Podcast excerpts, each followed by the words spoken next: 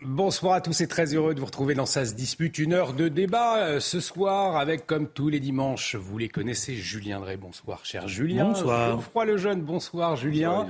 Euh, dans un instant, on revient sur cette polémique après la remise de la Palme d'Or au Festival de Cannes et des politiques divisées par le euh, discours de victoire de la réalisatrice Justine Triet qui s'en est pris au gouvernement. Qu'est-ce que vous en pensez, messieurs? Je vous pose la question dans un instant, mais avant, Mathieu Devez, le rappel des titres. Bonsoir, mon cher Mathieu. Bonsoir à tous. À Lyon, 5000 patients sont appelés à se faire dépister pour le VIH et les hépatites. Après leur passage aux hospices civils entre mai et décembre 2022, ces patients ont reçu un courrier évoquant une possible faille dans la stérilisation du matériel. Tous étaient allés consulter au centre dentaire. Paris connaît enfin son premier jour de chaleur. La capitale a dépassé aujourd'hui la barre des 25 degrés pour la première fois de l'année. Ce seuil de chaleur est habituellement franchi plus tôt dans le mois de mai. Il faut remonter à 1999 pour atteindre les 25 degrés si tardivement. Enfin, en Formule 1, vous l'avez peut-être suivi sur Canal+, Max Verstappen remporte le Grand Prix de Monaco.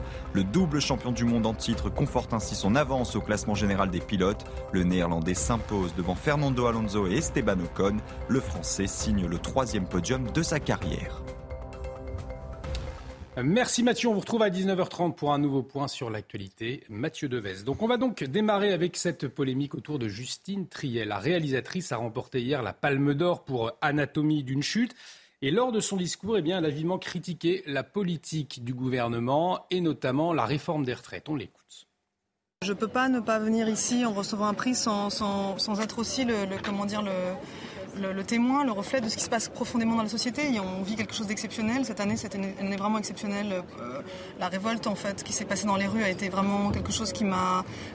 Même si j'étais en travail et, pas, euh, euh, voilà, dans, dans, l'action, c'est quelque chose qui m'a énormément touchée. Je ne peux pas être, comment dire, séparée de ça. Et, et, il me semblait, en tout cas, qu'en recevant ce prix, je ne pouvais pas ne pas ne pas témoigner de ça. C'est le moindre chose que je puisse faire. C'est tout petit, c'est minuscule et c'est très important. Je pense que la colère est toujours là. Et, euh, j'étais très attentive hier aussi à ce qui s'est passé avec euh, euh, les actionnaires de Total et la façon dont les, manifestants ont été traités par la police. Donc c'est quelque chose qui évidemment me touche énormément. Voilà, elle s'en est, pris à au gouvernement, à la, réforme des retraites. Des propos dénoncés par la ministre de la Culture, mais également par d'autres personnalités à droite. On va voir ce qu'a dit Rima Abdul-Malak. Heureuse de voir la palme d'or décernée à Justine Triel, la dixième pour la France mais estomaqué par son discours si injuste, ce film n'aurait pas pu voir le jour sans notre modèle français de financement du cinéma qui permet une diversité unique au monde. Ne l'oublions pas. Autre réaction à gauche, euh, celle d'Olivier Faure, estomaqué de voir une ministre de la Culture qui pense que quand on finance un film, on achète la conscience de ses auteurs. Jean-Luc Mélenchon également a réagi. Euh, merci à Justine Triet pour son courage. En plus de son talent, Cannes revient à sa tradition c'est la gauche résistante qui a créé ce festival Merci. Alors est-ce que, euh, selon vous, messieurs, c'était le lieu, le moment pour, en prendre, pour s'en prendre au gouvernement, euh, notamment sur une scène euh, internationale hein, Quel festival de Cannes, Julien Drey? Une petite remarque, c'est pas la gauche résistante qui a créé le festival de Cannes. Mmh, c'est un ministre de la culture de gauche qui s'appelait Jean Zay, qui a été fusillé après. Mais le, Bien la avant. première, la première séance du, session du Festival de Cannes devait avoir lieu en 1939. Hmm. Comme la guerre a été, a, été déclarée, le festival n'a pas eu lieu, il a repris après. Donc rectificatif sur ce que euh, vient de sur ce qu'a écrit Jean-Luc Mélenchon. Néanmoins, sur ces propos de Justine Triet, euh, Julien Drey, tenus donc lors du Festival de Cannes, où elle dénonçait la politique du gouvernement, la réforme des retraites. Est-ce que c'était le, lieu, selon vous euh, C'est pas c'est pas la première fois que ça se passe au Festival de Cannes, comme à la Mostra de Venise, comme aux Oscars. Euh, à Hollywood. Il y a déjà eu plusieurs reprises des prises de parole politiques euh, contre le racisme, euh, par exemple notamment aux Oscars, etc. Après, il y a deux choses différentes. Il y a le fond et la forme. Je mm. pense que dans la forme, elle, elle, a, trop transformé ses propos en meeting, dans une forme un peu mélanchonienne d'ailleurs. et je pense que c'est dommage parce que on peut très bien recevoir la Palme d'Or remercier ceux qui vous ont aidé à, faire ce film. Et en même temps, c'est normal, parce que la culture n'est pas, n'est pas en dehors du monde et en dehors de la mmh. réalité. D'ailleurs, souvent parce que la culture est portée par cette réalité, euh, pouvoir avoir des mots sur des événements qui se passent, et qui se passent sur le plan international comme qui se passent sur le plan national. Je viendrai. Euh, Geoffroy Lejeune, pardon. Non, c'est un grand honneur que vous me faites. Euh, alors, moi, il y a... J'aurais pas été jusque-là, je l'admets, mais merci. en général, ça, c'est, ça prépare autre chose, alors allez-y. Non, non, non, mais ça prépare quelque chose, mais pas contre vous, Julien. Euh, moi, comment vous dire? Il y, a, il, y a, il y a deux choses qui me viennent. Je trouve ça insupportable, en fait. Je trouve ça proprement insupportable, ce type de discours, de ce, type de personnage, etc. Je vais vous expliquer pourquoi. Euh, Qu'est-ce qu'elle est en train de défendre là euh, Au-delà de la réforme des retraites, moi je suis d'accord avec elle sur la réforme des retraites. Je sais que Julien, on est tous d'accord. En fait, euh, on n'a pas défendu la réforme des retraites, on s'est même plutôt opposé, on a dit ce qu'on en pensait, etc. Mettons ça de côté. C'est pas le sujet. Pour moi, c'est pas le sujet. Quel est le sujet? C'est ce type de personne. En fait, elle est le produit de ce qu'on appelle l'exception culturelle française. Elle le dit d'ailleurs, qui en gros consiste à faire ce qu'on appelle de la préférence nationale. Euh, pour les œuvres culturelles euh, françaises produites en France, etc. Donc en gros, on, a mis en place, Malraux a mis en place un schéma de financement visant à, favoriser les produits français par rapport au reste, à les protéger. Donc il y a des frontières, enfin bref. Donc elle est le produit de quelque chose que par ailleurs elle dénonce. C'est ça que je trouve insupportable. C'est si en gros ce sont les idées du Front National appliquées à des gens d'extrême gauche. Pardon pour euh, ce schéma un peu caricatural, mais c'est exactement ça, Julien. Exactement. C'est exactement ça. C'est le protectionnisme, c'est la priorité nationale appliquée à du cinéma qui profite à des gens d'extrême gauche qui viennent dénoncer avec des propos d'extrême gauche la police totale, la réforme des retraites, etc. Et je n'en peux plus de ça. C'est leur, tartufferie permanente que je trouve absolument insupportable. Et donc, je rêve d'un monde en réalité je suis pour, moi, l'exception culturelle française, absolument. Mais quand je vois ce qu'on en fait, c'est-à-dire euh, donner des, des porte-voix à des gens d'extrême gauche qui ne représentent qu'eux-mêmes, euh, je trouve ça absolument insupportable. Par ailleurs, les réactions politiques sont très intéressantes parce qu'elles prouvent bien la coloration politique de cette, euh, cette réalisatrice. Je rêve d'un monde où ces gens se débrouilleraient tout seuls. Pas un monde où on arrêterait de financer la culture, un monde où ces gens-là seraient tributaires de leur public, parce qu'ils n'ont par ailleurs pas de public. C'est ça le problème. On va revenir au financement dans un instant, mais peut-être votre réaction, Julien Drey, sur cette exception euh, culturelle française. Au fond, euh, Geoffroy Lejeune nous dit c'est la préférence nationale. Non, c'est pas comme ça que c'est passé. C'est exactement ça. C'est pas comme ça que c'est passé. C'est exactement c'est André Malraux, c'est le Conseil national de la résistance, mmh. qui met en place le financement euh, du cinéma français en 46. Je ne vous dis rien, vous avez un tweet de Pierre Lescure oui. qui, qui, explique très bien comment le CNC, le Centre national du cinéma, mm. euh, a été financé dès 46 par une taxe sur les entrées euh, et, et, sur les entrées de, toutes les, de tous les films. Donc par exemple les, les, les, films américains, etc. Ils servent aussi. Voilà. Et ça, ça a permis euh, effectivement au cinéma français d'exister. Et ce qui s'est passé, c'est que dans les années 70, on a renforcé le financement euh, du cinéma français par l'intervention d'un certain nombre de collectivités publiques. Et pourquoi on l'a fait? On l'a pas fait simplement pour donner de l'argent. Vous savez pourquoi Alors, si c'est pas forcément pour donner de l'argent. Je vais vous donner, je vais vous donner des chiffres. Quand la région Île-de-France, mais parce que la région Île-de-France finance beaucoup le cinéma, la production française. Mmh. Toutes les régions. Hein. Pardon? Toutes les régions. Ah, là, là, là, vous voulez qu'on voit d'ailleurs les sur anatomie la euh, région Île-de-France on a les en particulier parce que c'est elle qui en met le plus. Euh, et c'est à son honneur, quel que soit le président ou la présidente. Euh, qu'est-ce que nous avons fait les études Parce que j'ai été vice-président de la, mmh la région chargée de la culture, nous avons fait des études. Nous savons que quand nous, mettons 1 euro, ça rapporte à la région Île-de-France 7 euros. Pourquoi? Parce que c'est toutes les dépenses indues. Parce qu'on ne donne pas de l'argent comme ça. On donne de l'argent pour faire que on localise la production.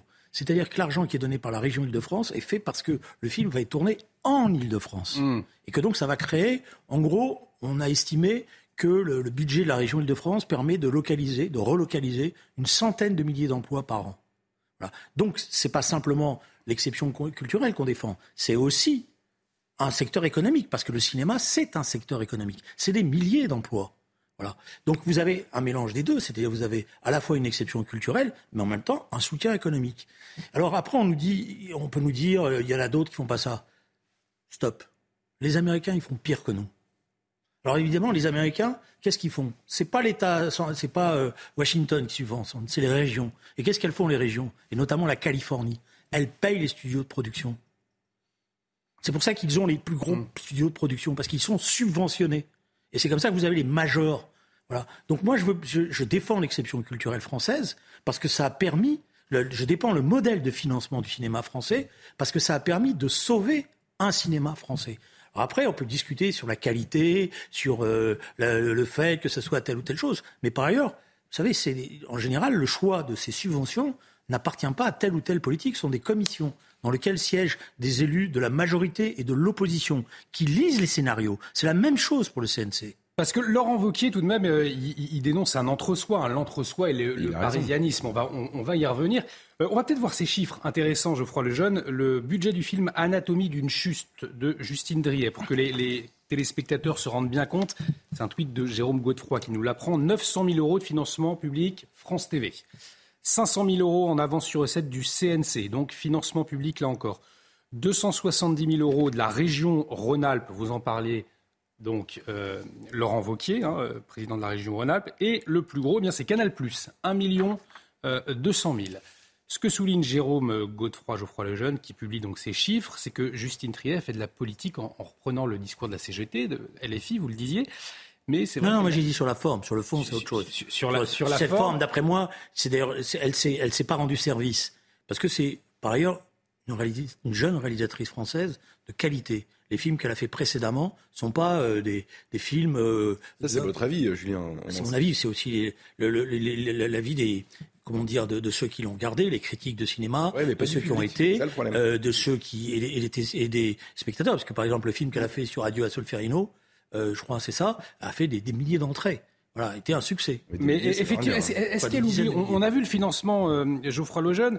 Est-ce que selon vous, il y a peut-être une certaine réserve naturelle euh, quand on voit tous les, financements, qu'ils soient publics ou privés, qu'elle perçoit pour, pour faire un film Si vous voulez, en fait, pour moi, le sujet, c'est on a quelqu'un qui est en train de nous expliquer que euh, l'écologie, l'Assemblée générale de Total, les violences policières sont l'alpha et l'oméga de, des sujets auxquels il faudrait qu'on s'intéresse, mais qui vit au crochet, et je pèse mes mots, au crochet du groupe Canal+, c'est-à-dire en fait euh, notamment CNews, etc., qui financent le cinéma français du groupe Canal+ et du contribuable parce que France Télévisions, etc. C'est de l'argent public.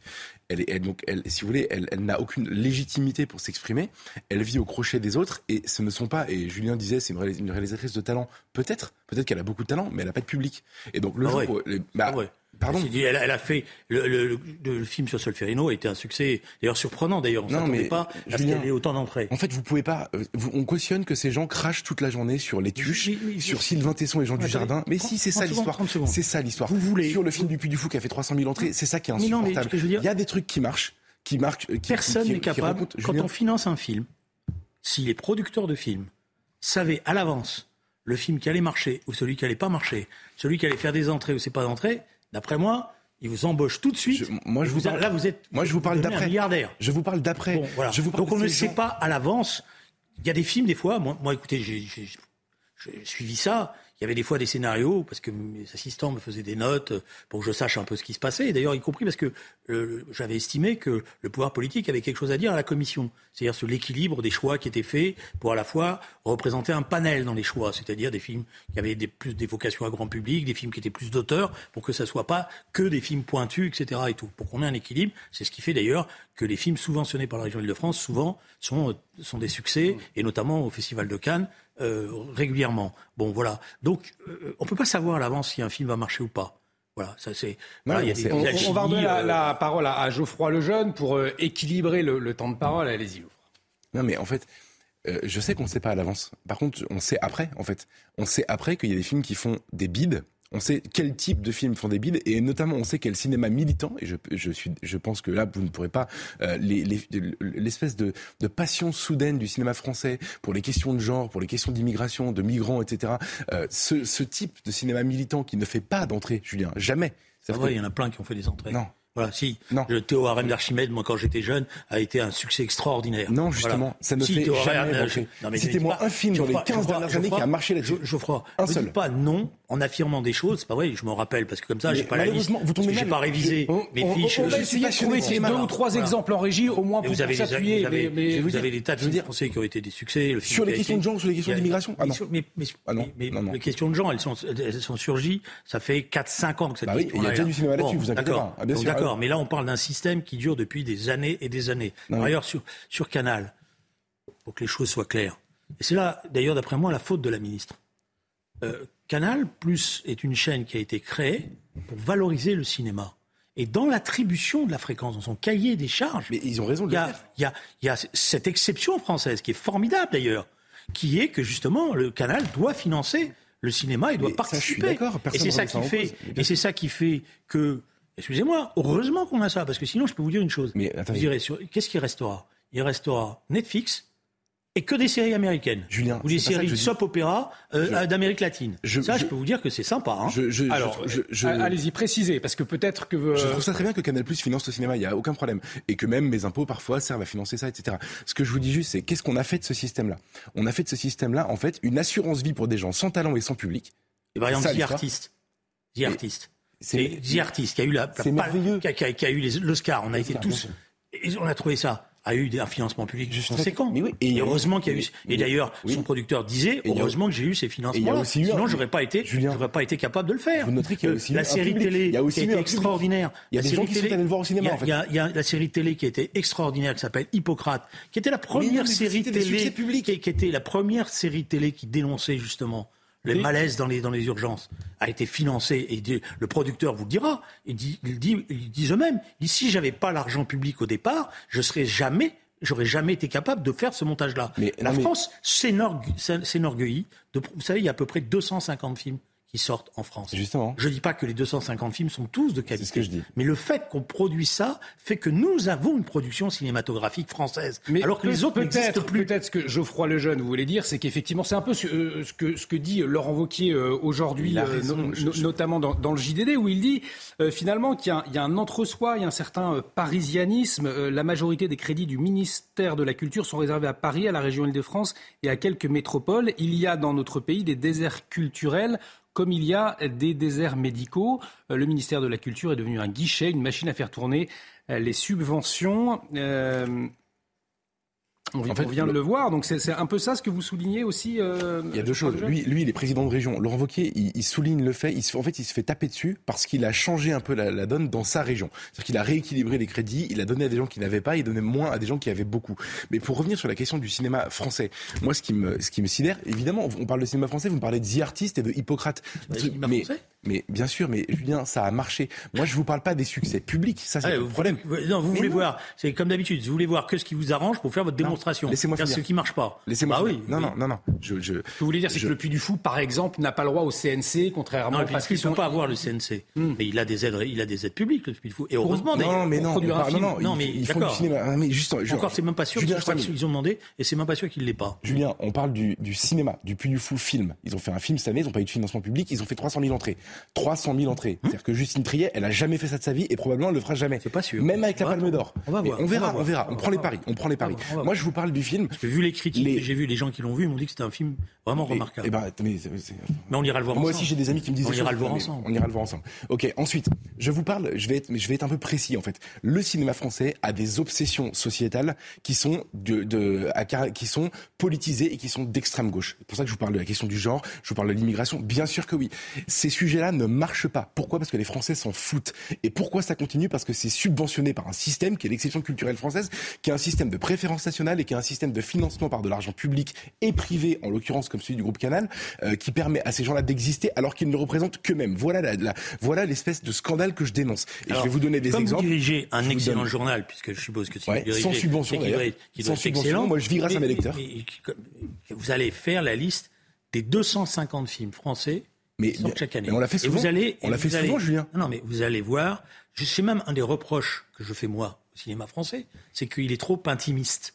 C'est-à-dire que le, le- le cinéma français fait trop de films intimistes, euh, Pas assez populaire? pas, pas assez populaire et pas assez en prise d'ailleurs avec la réalité. Bah ouais. À, à l'inverse d'autres cinémas, comme le cinéma italien des années 70, qui est un cinéma très social, rappelez-vous, qui avait mar- énormément marché, le cinéma français, justement, il, y, y a des artistes qui, etc. Il y a des artistes, il y a des, des gens de- de- de- d'extrême qualité, mais souvent les producteurs, ils sont frileux.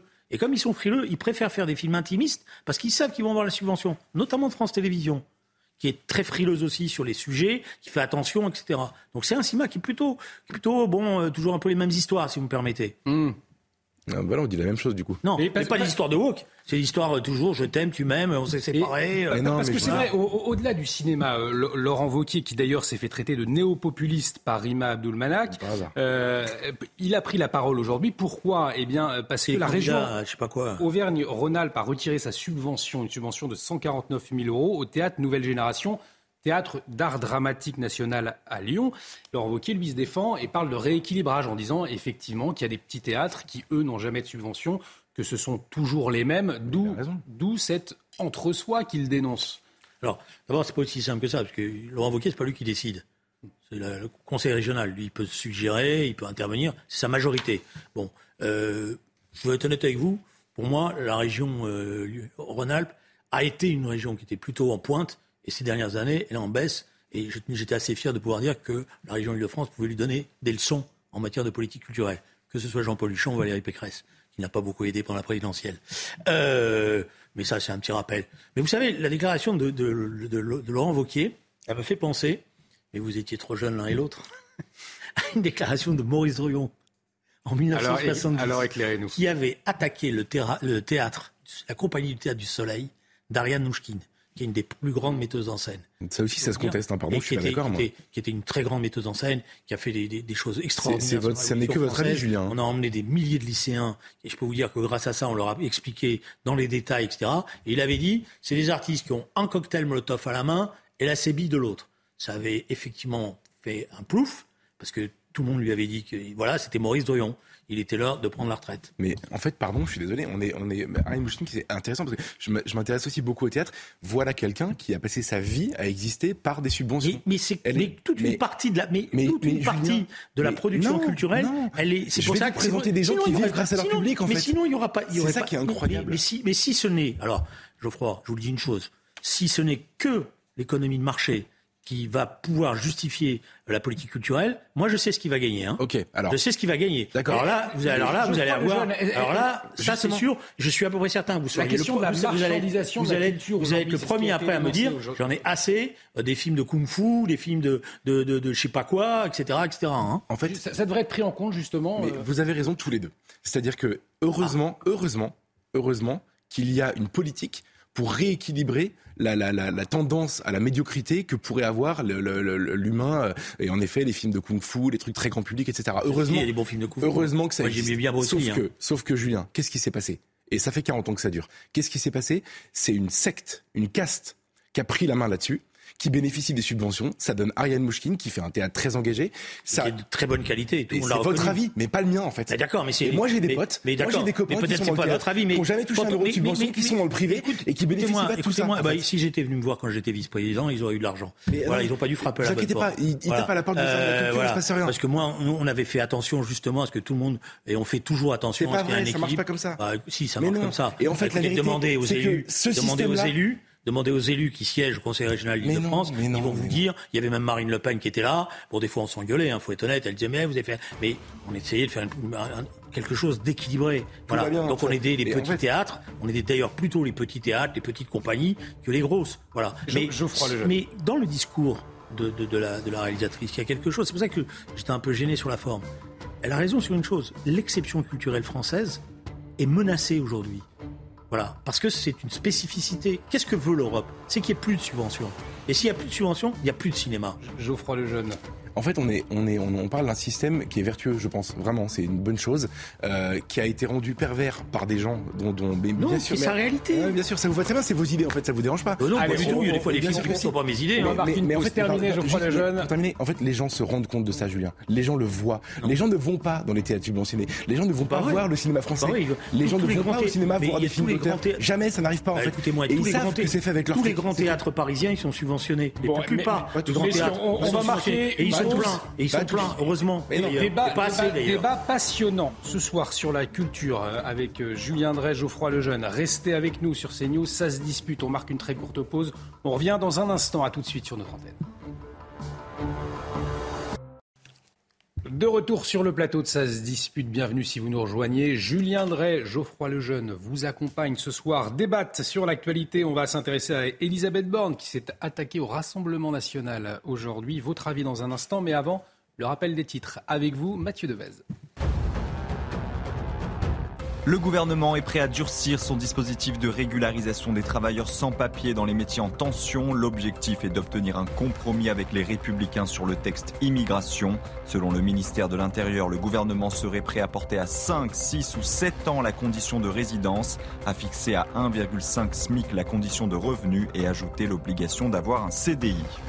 Le ministre de la Santé se dit favorable à l'interdiction des puffs, des cigarettes électroniques jetables très populaires chez les jeunes. Selon François Braun, elles ne permettent en rien de sortir du tabagisme, alors que des députés espèrent faire voter cette interdiction à la rentrée. Enfin, la lutte contre la pollution plastique connaîtra-t-elle bientôt un tournant? Les négociations sur un futur traité international reprennent à partir de demain à Paris. 175 nations doivent s'accorder sur les premiers contours d'un texte très attendu. L'enjeu est de taille, le plastique est partout, sa production annuelle a plus que doublé en 20 ans pour atteindre 460 millions de tonnes. Et si rien n'est fait, elle pourrait encore tripler d'ici à 2060. Merci Mathieu Deves pour ces dernières infos qui ont fait réagir Julien Drey, notamment la pollution plastique, euh, je vous entendais, euh, vous disiez un sujet euh, majeur, on n'en parle pas assez. Je pense que c'est, bon d'abord le sommet en France, il prouve que la France a encore quelques capacités, mais surtout c'est un sujet extrêmement grave. La production de plastique explose, il n'y a quasiment aucune contrainte, elle est extrêmement polluante, et c'est vrai que dans le combat des écologistes, ce sujet-là, ça mériterait des On ne les entend pas sur ce sujet. Pas que les sur les jours fériés, mais pas sur la pollution plastique. Je, je, pense ce qui se passe en Inde, par exemple, ce qui se passe dans les océans. C'est-à-dire qu'il y a une destruction des océans. Vous savez qu'il y a des continents quasiment de plastique. On ne sait pas comment les détruire. Parce qu'au début, moi-même, j'étais un peu naïf. Bon, on n'a qu'à brûler. Mais on ne peut pas brûler. Parce que quand on brûle, c'est encore pire par les effets que ça produit. Donc c'est un sujet majeur. Peut-être une, une, réflexion, Geoffroy Lejeune, euh, à Julien Drey qui appuie sur, ce, sur ces enjeux. Euh, non, moi je suis d'accord. Écoutez, euh, que vous dire, c'est vrai que si les écologistes servaient à quelque chose, ils pourraient s'emparer de ça, mais en fait, non, non. Donc, les jours fériés. Non, les jours fériés, les fêtes religieuses, évidemment, ouais, le Tour de France, la patrouille de France. Non, mais c'est pas que les écologistes, c'est tout le monde qui devrait s'en occuper. Bon, moi je, je pointe les écologistes parce qu'ils devraient être à, la pointe. C'est un sujet extrêmement important et, qui, par ailleurs, du point de vue de, du, du redéploiement de notre appareil industriel, parce que ce n'est pas simplement de la bonne conscience, c'est qu'il y a un redéploiement, c'est-à-dire qu'il faut réduire la production de plastique. Ça veut dire qu'il faut réduire notamment euh, tout ce qui est euh, la production unique de, plastique qui sert à emballer mmh. les produits, etc., qui servent à rien. C'est tout un consumérisme du plastique qu'il faut remettre en cause. Moi, je suis parfaitement d'accord avec ça j'ai toujours j'ai une petite réserve malgré tout, c'est qu'on a déjà commencé en fait à se poser cette question. Euh, on a maintenant dans les fast-food en France, vous avez ou dans les cafés d'ailleurs quand vous prenez un Coca, vous avez une paille. oui, on a fait sur les pailles. voilà, les pailles, même les gobelets, etc. Et il faut faire beaucoup, beaucoup, beaucoup plus. Certes, mais en fait, on a commencé et comme d'habitude, en fait, on a commencé et l'Inde ne sait pas que ça existe, que, que on peut faire différemment. Et c'est un peu comme sur la pollution. C'est on représente 1% des émissions et notre mode de vie est en train de complètement changer et on se fait taxer pour financer un changement de modèle, alors qu'en fait les, les endroits où c'est non, mais nous, on peut servir, on peut servir de référence. Ah bah oui, Justement, l'intérêt. vachement de référence aux Indiens, bien on peut servir de référence et montrer qu'il y a des choses qui sont possibles. On peut être à la pointe de nouvelles technologies. Et justement, l'intérêt du sommet, c'est que pour la première fois, on essaye d'avoir un traité qui soit justement contraignant pour les États. Et 175 États réunis donc à Paris. Dans l'actualité de ce dimanche, vous le disiez, Elisabeth Borne qui s'attaque au Rassemblement national, mais aussi à la France insoumise. Elle parle du parti de Marine Le Pen comme étant euh, héritier de Pétain, la première ministre qui s'exprimait chez nos confrères de Radio J. On l'écoute, on en débat ensuite. Vous savez, moi, je ne crois pas du tout à la normalisation du Rassemblement national. Je pense qu'il ne faut pas banaliser ces idées. Ces idées euh, sont toujours les mêmes. Alors euh, maintenant, le Rassemblement national y met les formes, mmh. mais je pense, continue à penser que c'est une idéologie dangereuse. Héritier de Pétain? Oui, également héritier de Pétain. Marine Le Pen, pareil? Je, pense que je n'ai jamais entendu Marine Le Pen dénoncer ce qu'ont pu être les positions historiques euh, de son, de son parti et je pense qu'un changement de, nom ne change pas les idées et les racines. Vous demandez de les dénoncer officiellement? Bah, Je pense que ça serait une bonne chose. Alors, réaction de Marine Le Pen immédiate, bien entendu. Avec ces mots, les propos d'Elisabeth Borne à l'égard du Rassemblement national sont infâmes et indignes. Ils ne sont pas acceptables à l'égard du premier parti d'opposition, de ses 88 députés, de ses euh, milliers d'élus et des millions de Français qu'il représente. Geoffroy Lejeune, cette attaque d'Elisabeth Borne, euh, comment est-ce que vous l'analysez? Est-ce qu'aujourd'hui, on peut effectivement encore parler du Rassemblement national, le parti héritier de, de Pétain? C'est courageux. En tout cas de sa part. Franchement, euh, franchement, c'est courageux. Elle prend des risques en disant ça. Et euh, vous savez, euh, on dirait un sketch des inconnus en fait. Vraiment. Il y a un sketch des inconnus d'ailleurs qui, qui se moque. Un peu subventionné, je crois. des, les inconnus? Ah bah, en tout cas, ils n'ont pas, ils ont pas besoin de subventions pour exister, parce qu'ils ont aussi un public on peut plus plaisanter. très large dont je fais partie. Non, c'est pas drôle, Julien. On parle, on parle, on parle de l'argent des Non, Français mais euh, voilà. qui est utilisé pour faire de la propagande. C'est pas que l'argent des Français, c'est bah, des taxes sur le fait que vous allez au cinéma, etc. C'est un peu plus compliqué. que En attendant, Bon, qui ça nous rejoignent, Bon, le débat sur la culture et le cinéma se, se, se C'est pas poursuit. du tout terminé, bien sûr. Voilà. Euh, non, non, mais l'argent des Français utilisé pour faire de la propagande, tout va bien. Moi, ça me- ça m'empêche de dormir. Mais bon, après, si vous êtes très content et je comprends. C'est normal, ça sert vos Je idées. comprends que vous ayez les traits tirés, parce que ça veut dire que vous dormez pas beaucoup. Mais oui, Bon, c'est pas exactement. Bah j'ai plein de raisons qui m'empêchent de dormir. Ah. Donc, Donc- Elisabeth Borne vous fait penser à un sketch des C'est ça, inconnus, en fait. ça Mais pardon, alors il y a deux choses. Je vais, je vais quand même parler de, de son intervieweur, parce que c'est un sujet dans le sujet. Euh, mais elle, si vous voulez, les inconnus se moquaient il y a euh, 20 ou 30 ans, je sais pas, euh, de, de c'était Florent Brunel, euh, un mélange de Florent, Florent Pagny et Patrick Bruel, euh, qui s'attaquait à Jean-Marie Le Pen.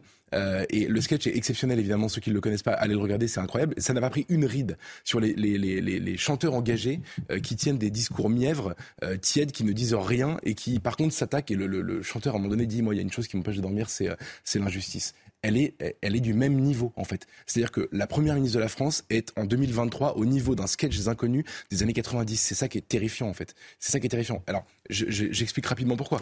Elle ne dit rien. Elle ne dit rien. Qu'elle n'étaye absolument pas son propos. À la limite, expliquez-nous pourquoi ils sont pétainistes, pourquoi ils sont d'extrême droite, qu'est-ce qui est dangereux. Elle ne cite absolument aucun élément du programme de Marine Le Pen, de ce qui s'est passé dans les 15 dernières années qui pourrait, euh, qui pourrait montrer qu'il y a un danger, qu'il faut qu'elle se... Elle ne dit rien, elle ne dit rien, elle n'a rien à dire. Ça, c'est la première chose. Ensuite, euh, ensuite, elle dit, je n'ai pas entendu Marine Le Pen se désolidariser. Alors moi, qui, suis journaliste politique, hein, c'est-à-dire que je, suis presque moins euh, engagé qu'elle dans le domaine dans le domaine public. Moi, je me souviens du jour où Marine Le Pen a viré son père, par exemple. Ça, ça peut-être que ça aurait pu, elle elle- peut-être qu'elle était au courant. À l'époque, elle était déjà engagée en politique et peut-être qu'elle se rend compte de ça et elle l'a viré sur un point justement. euh, quand, quand Le Pen parlait de points de détail, qui voulait pas revenir sur ses propos, etc., elle l'a viré là-dessus. Donc si par hasard Madame Borne a des problèmes avec le- le- l'héritage du Front National, qu'elle se renseigne un peu et qu'elle voit que justement, et moi d'ailleurs je cautionne pas ce que Marine Le Pen a fait, je pense qu'elle aurait pas dû le faire, mais bon, peu importe, c'est c'est pas mon avis qui est important, euh, que justement elle a rompu avec son propre père. C'est-à-dire que c'est en plus c'est faux ce qu'elle dit. Et pour terminer, la- je la- comprends la- pas. Vous êtes en train d'expliquer que le point de détail, c'est pas un problème. non, moi j'explique que moi je pense qu'il fallait pas qu'elle vire son père. Je, je, on va pas revenir Donc, sur le point de détail. Non, mais je veux dire, je, je, je, je connais Le Pen, je sais pourquoi il l'a dit, je sais pourquoi il est jamais revenu. chance-là, ouais. Bon, Pourquoi, pourquoi il n'est pas revenu dessus? Je sais aussi pourquoi. Non, mais si il l'a prononcé quand même. Et oui, non, bien sûr, bien sûr. Et sauf que il y a une perversité incroyable quand en 2015, je crois que c'était en 2015. Bon, désolé, je voudrais répondre à tous vos arguments parce que sinon, on va pas s'en sortir. Vous terminez, puis Julien Drey vous Je répond. termine d'un mot, Ouais. Sur Frédéric, sur euh, Frédéric, je crois, Aziza, euh, qui, qui est pousse au crime, en fait. C'est-à-dire qu'il il lui pose des questions et qui lui dit Vous diriez que c'est pétainiste alors qu'elle elle, elle n'a même pas prononcé le mot à l'origine. Euh, et en fait, c'est quoi ce métier en fait? Moi, je, je suis Je pas, journaliste. Frédéric, vous allez pas. Frédéric il pose une question pour voir. Non, c'est pas une question, Julien. C'est une incitation à la haine, en fait. Vous allez pas. C'est pas une question, je suis désolé. vous allez pas maintenant vous en prendre aussi aux journalistes avec lesquels vous êtes en Ah désaccord. ah si, Voilà, ah bah, si, bah je fais ça. Non, mais d'accord, mais. Mais attendez, moi, je suis journaliste, j'ai une carte de presse, je fais pas le même métier que lui, en fait, Ce hein. soir, vous êtes en train de nous faire la totale. C'est-à-dire bientôt, il y a que vous qui avez raison et tous les autres ils ont tort et quand ils ont tort, il faut les mettre en prison. Ils sont voilà, c'est ça la logique. Eh, Frédéric Aziza, on se calme. à 30 secondes. Je, je, non mais je dis juste Aziza, Aziza à qui, à qui on n'a rien demandé, pose c'est- la question alors que alors que le sujet n'est pas dans le débat. Il dit est-ce que vous diriez que c'est ça, c'est Ça s'appelle c'est pousse au crime. Non, ça s'appelle la liberté d'un journaliste. Peut-être que vous ne savez pas ce que c'est. Mais c'est La liberté d'un journaliste, c'est de dire ce qu'il pense et d'essayer d'obtenir des réponses par rapport à des questions qu'il pose. C'est son droit le plus strict. C'est ça la liberté de la presse et vous devriez la défendre. Mais non, mais vous plaisantez ou quoi Je et fais pas le même métier que ce monsieur, moi, je Ah, désolé, Attendez, en fait. mais regardez, dès que vous êtes en gêné, vous faites du chahut. À 30 secondes.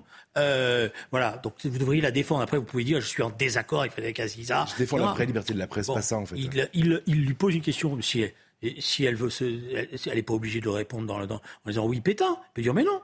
Elle, elle a toute la liberté de réponse. Au contraire, il veut voir jusqu'où elle va. Et elle peut, elle peut très bien dire non, je ne pense pas que c'est une héritière de Pétain, parce qu'il y a une différence, parce que je fais une différence, etc. Et tout. C'est pas lui qui lui dit de dire que c'est Pétain quand même. Il ne tient pas le porte-plume. Et euh, surtout Elisabeth Borne, euh, Borne, visiblement, je crois qu'on peut pas lui tenir le porte-plume euh, en, matière de, de ses discours ou de, ses propos. Voilà. Moi, je pense que l'erreur, qui est une partie de la gauche quand même, et ça fait déjà, un- c'est quand elle est en situation de faiblesse, elle, elle n'a comme seul recours, mais c'est normal pour ce pouvoir en place, en ce moment, qui est en difficulté, c'est toujours en revenir à euh, cette notion de fascisme, de voilà, et elle pense que comme ça, elle se, elle se protège. Je pense qu'on ne combat pas. Je l'ai déjà dit, vous voyez, j'ai pris mes risques, moi. Mm. J'ai dit, je pense qu'il n'y a pas un trait d'égalité entre Jean-Marie Le Pen et Marine Le Pen, parce que vous savez, j'étais, euh, j'ai quand même vécu la, la guerre d'Algérie, et je ne pense pas que ce qu'a fait Jean-Marie Le Pen était très sympathique à Alger, euh, dans cette villa où on torturait allègrement. Voilà. Euh, Mais, Franchement, Julien, pardon, faites gaffe. Je veux dire, euh, ça a quand même jamais été prouvé. euh. ah, il a été condamné. Il a été condamné Le pour Pen a été certain- condamné pour ils, ils ont été condamnés. Ils ont été condamnés là-dessus. Bon voilà. Pardon je veux bien faire regard, mais je veux bien avoir un procès avec Jean-Marie Le Pen sur la guerre d'Algérie. J'ai Ah, pas de problème Vous aussi, vous êtes très courageux. Oh là là. Ah non, non, mais voilà, vous me dites faites gaffe, donc je vous dis je veux bien, voilà, mais avec n'importe. euh, Voilà, avec, pardon, je, je veux bien avoir un débat sur, les- sur l'histoire de la, guerre d'Algérie, j'ai pas de problème On revient sur les propos d'Elisabeth Borne. Euh, Nous vérifierons, effectivement, on va vérifier Voilà. ensuite sur le. Euh, bon, donc, euh, comment dire, vous m'avez fait perdre le fil pensée. C'est terrible. Je- Elisabeth Borne, donc vous nous disiez, Voilà, qui donc finalement disais- pointe le je vous RN. disais, Voilà. je vous disais juste que il y a une partie de la gauche, et je pense qu'elle fait que cette partie de la gauche là en ce moment, et Elisabeth Borne le fait parce que pour elle, le gouvernement ça l'intéresse, ce qu'ils veulent, c'est essayer de, de faire qu'il y ait que, comme d'habitude, qu'il soit le rempart au Front National, qui vont diaboliser, comme ça ils gagnent les élections. Voilà, c'est une facilité. Parce que Marine Le Pen, je pense qu'on ne peut pas la combattre comme on combattait ce qui était le Front National de Jean-Marie Le Pen. Voilà, le Front National de Jean-Marie Le Pen, on pouvait le combattre par rapport à un certain nombre de références historiques claires et de gens qui étaient autour de lui, qui avaient aussi euh, euh, beaucoup de choses à, à se reprocher de- sur la Seconde Guerre mondiale, etc. Elle, moi je l'ai vu, c'est vrai, je l'ai vu dans des débats euh, dire clairement qu'elle ne se revendiquait pas d'héritage de son père, etc.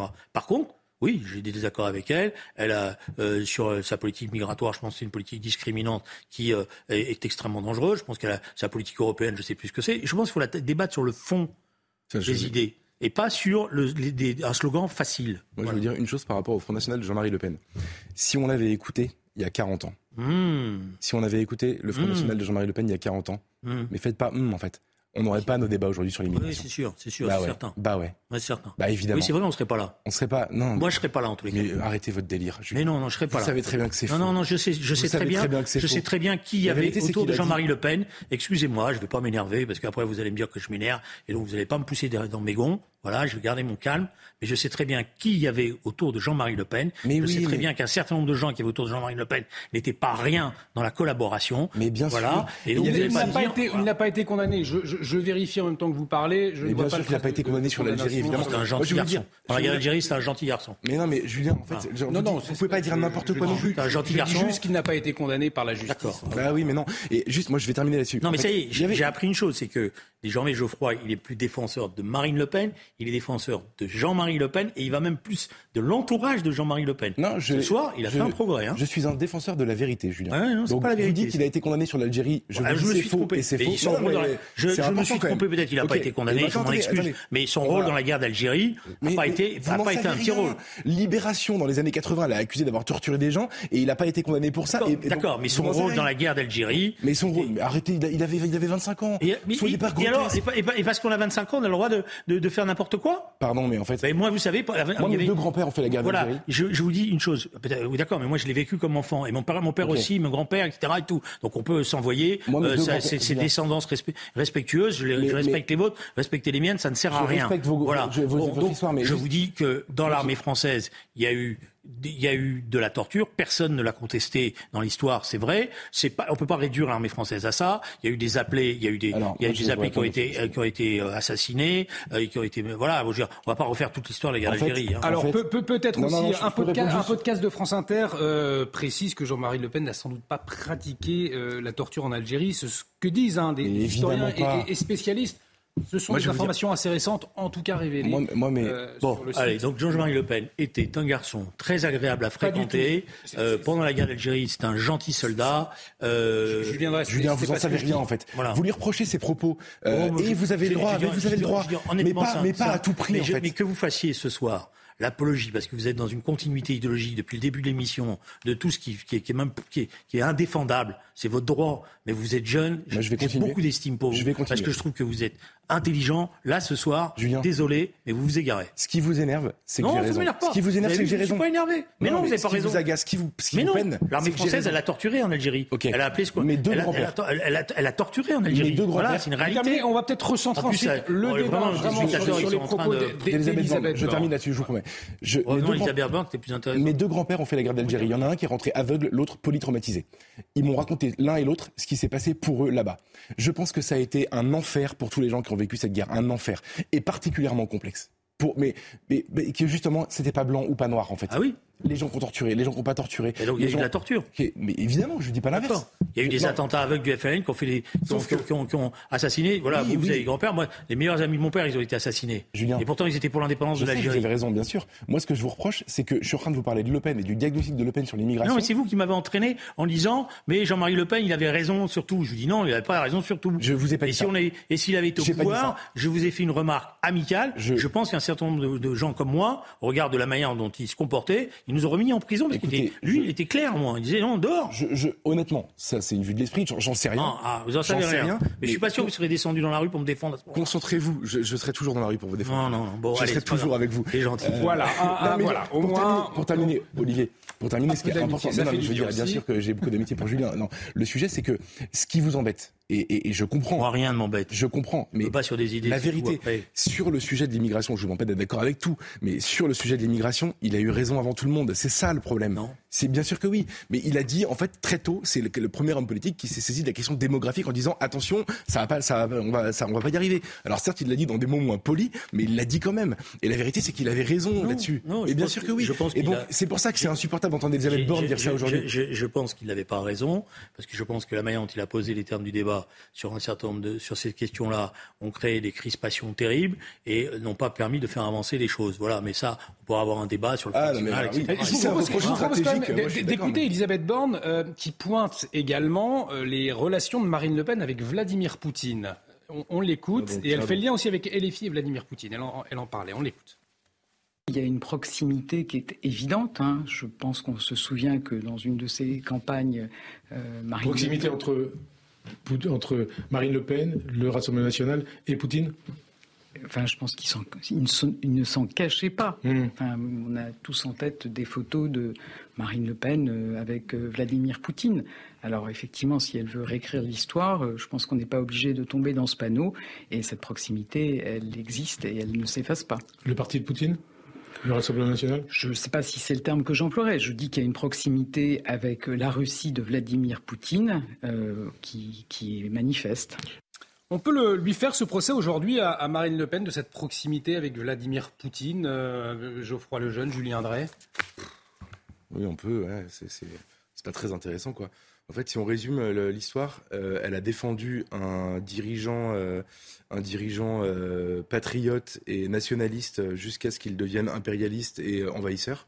Bon, jusque-là, euh, je, je peux pardonner. Je veux dire, je pense que Sarkozy a fait pareil. euh, Fillon pensait la même chose. euh, Enfin bref, voilà.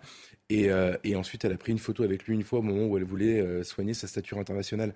J'ai pas, honnêtement, j'ai pas le sentiment que, on, on- que ce soit que le RN soit devenu le parti de l'étranger. Vladimir Poutine. point, pointé du doigt, et également Julien Drey par Elisabeth. Non, ce qui est vrai, c'est que Marine Le Pen, comme euh, Jean-Luc Mélenchon, mais comme Eric Zemmour, ne croyait pas à la guerre Oui, c'est ça. euh, au départ et ont même une certaine tendresse en disant mais non, euh, euh, la Russie a été agressée, euh, il faut prendre en considération la situation et qu'ils ont été surpris par l'évolution de, de, de ce qu'a donné M. Poutine par la suite et de ce qui est en train de se passer. Ça, c'est incontestable. Moi, moi pareil, d'ailleurs, moi j'ai pensé la même chose. hein. Enfin, je suis désolé, mais en fait, au moment de, le- de- de l'invasion de l'Ukraine, je, je- on, enfin, très nombreux, on, on est très nombreux à tomber de l'armoire, à ne pas comprendre quel est l'objectif, etc., et à se dire tiens, en fait, c'était pas ce qu'on Mais parce que, d'après moi, c'est ça l'erreur, il y avait une certaine forme de tendresse qui était réelle par rapport à ce qu'a représenté Poutine et qu'on fermait les yeux sur le reste. Et alors que l'opposition russe nous disait attention, le système de Poutine est un système qui est autoritaire, qui est presque dictatorial, euh, voilà, et que donc il porte, c'était le cas, et c'est ce qui s'était passé déjà en 2014, c'est passé en Géorgie, attention, vous allez voir l'évolution. Julien Drey, justement, il nous reste un peu plus d'une minute. Peut-être votre, réaction à, cette image, cette image du jour, la guerre en Ukraine. On, en parle à l'instant, qui s'est invitée à Roland Garros. Euh, L'Ukrainienne Marta euh, Kostiuk qui a refusé de serrer la main à la Bélarusse Arina Sabalenka. C'est la numéro 2 mondiale. hein. Euh, après sa défaite 6-3, 6-2 au premier tour de Roland Garros, on va voir les images. Originaire de, Kiev, donc la joueuse ukrainienne juge les instances du tennis trop accommodantes avec les joueurs russes et bélarusses. Elle avait déjà choisi de ne pas saluer une autre Bélarusse lors du dernier US Open. Elle a décidé cette fois de ne pas saluer Sabalenka du tout. Elle s'est attirée d'ailleurs les, les huées hein, du public à ce moment en sortant du cours. concernant l'absence de poignée de main, je peux la comprendre, a réagi Arina Sabalenka. Peut-être une, réaction pour conclure. Est-ce que vous comprenez le comportement de cette joueuse ukrainienne, la réaction du, public Julien Drey? Moi, j'aurais été plutôt avec le public parce que D'abord, je ne connais pas les positions politiques de cette joueuse. Euh, peut-être qu'elle n'est pas forcément en accord avec son régime. Euh, peut-être qu'elle le combat. Euh, et moi, je fais pas la guerre aux, fais pas la guerre aux Russes en tant qu'individu, ni au peuple russe. Je fais la guerre à un régime. C'est pas pareil. Je suis, je suis d'accord avec Julien. Euh, croire que le peuple russe est intégralement euh, derrière son régime, ce serait c'est absolument idiot. Et, euh, et, par ailleurs, mettre, mettre le, ce, ce, sujet-là dans le sport me paraît dangereux. En fait, que veulent ces gens? Ils veulent que ce conflit s'étende, se généralise, dure, perdure et qu'il soit mondial. Ou alors, enfin, s'il y a des endroits où on peut s'éviter ça, c'est typiquement Roland Garros. Un grand merci à tous les deux. On vous aura mis d'accord sur ce sujet-là, au moins sur la fin. Merci beaucoup, Julien Drey. Merci, Geoffroy Lejeune.